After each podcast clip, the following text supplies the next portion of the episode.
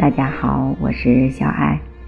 今天分享的这篇文章题目叫做《匮乏与自足》。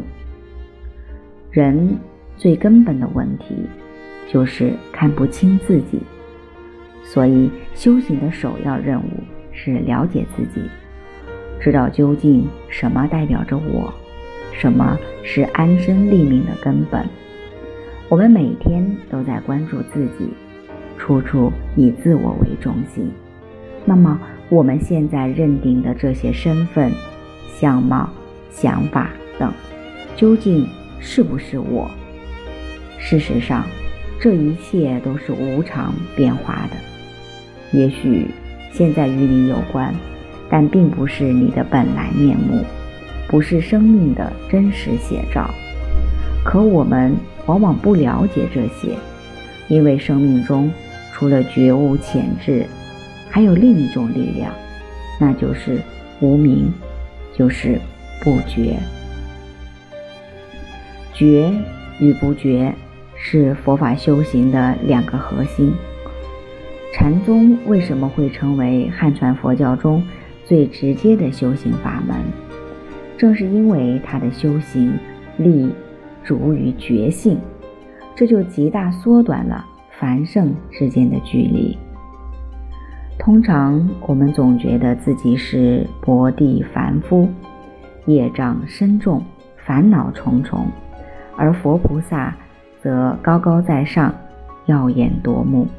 所以很多时候我们不敢想象自己是可以成佛的，但。六祖坛经直接告诉我们：前念迷即是众生，后念悟即是佛。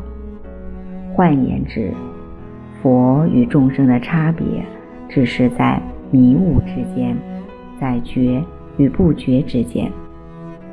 你体认到觉性，当下就是佛；你迷失了觉性，当下还是众生。什么是迷失觉性？简单的说，就是把自己丢了。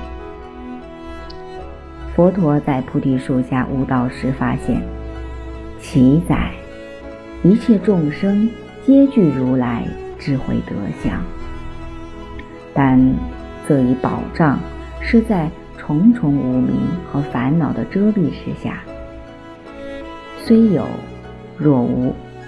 也就是佛陀接着所说的，只因无名妄想不能证得。无名又使生命存在原始的匮乏感和失落感，使我们不断寻找外在支撑，好让这个我得到证明，得到肯定。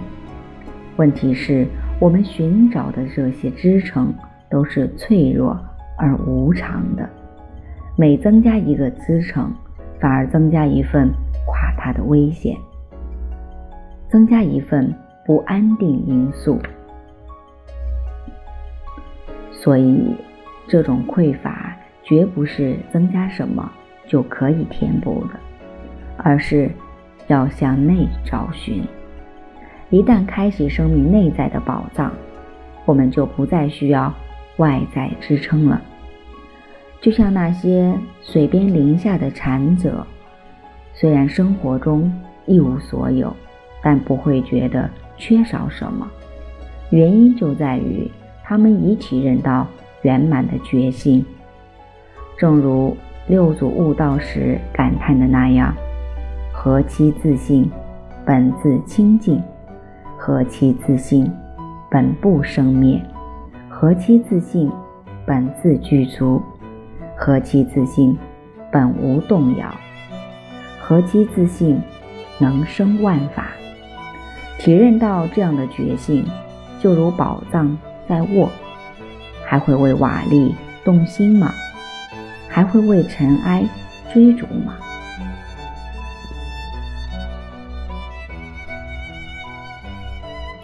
但我们迷失了觉性，不了解自己的本来面目。所以要四处找寻存在感。楞严经谓之迷头认影，忘了头就在肩上，却把影子当作是我。我们把这种感觉投射到身体上，投射到身份上，投射到家庭上，投射到名誉上，投射到事业上。总以为抓住什么才会踏实，其实我们抓住的只是一些虚幻而短暂的存在。更糟的是，当我们抓住这些之后，会在不知不觉中形成依赖。人究竟需要多少财物才能过日子？答案是没有一定的，因为所有需要都是逐步养成的。对感情的需要，对事业的需要，对地位的需要，对生活条件的需要，一旦建立某种需求并执着于此，就会形成依赖。久而久之，依赖又会成为习惯，成为不可或缺的需求。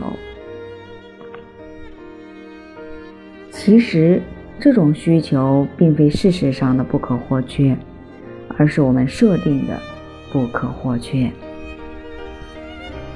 当某种需求被满足时，我们会有满足感；当某种需求不能实现时，我们会有挫败感；当我们和别人比较时，感觉自己的依赖更为优越，就会自大，感觉自己的依赖。不如别人，则会自卑。一旦我们对依赖过分在乎，会导致焦虑；而当这些依赖受到冲击，则会引发嗔心。所有这些情绪都是自己一手缔造的。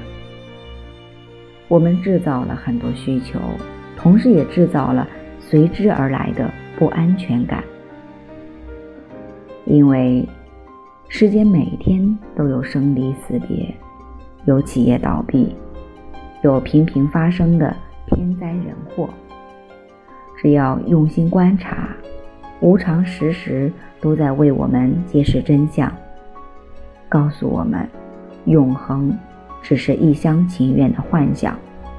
这使我们的内心充满恐惧，担心失去这些，就会失去自我。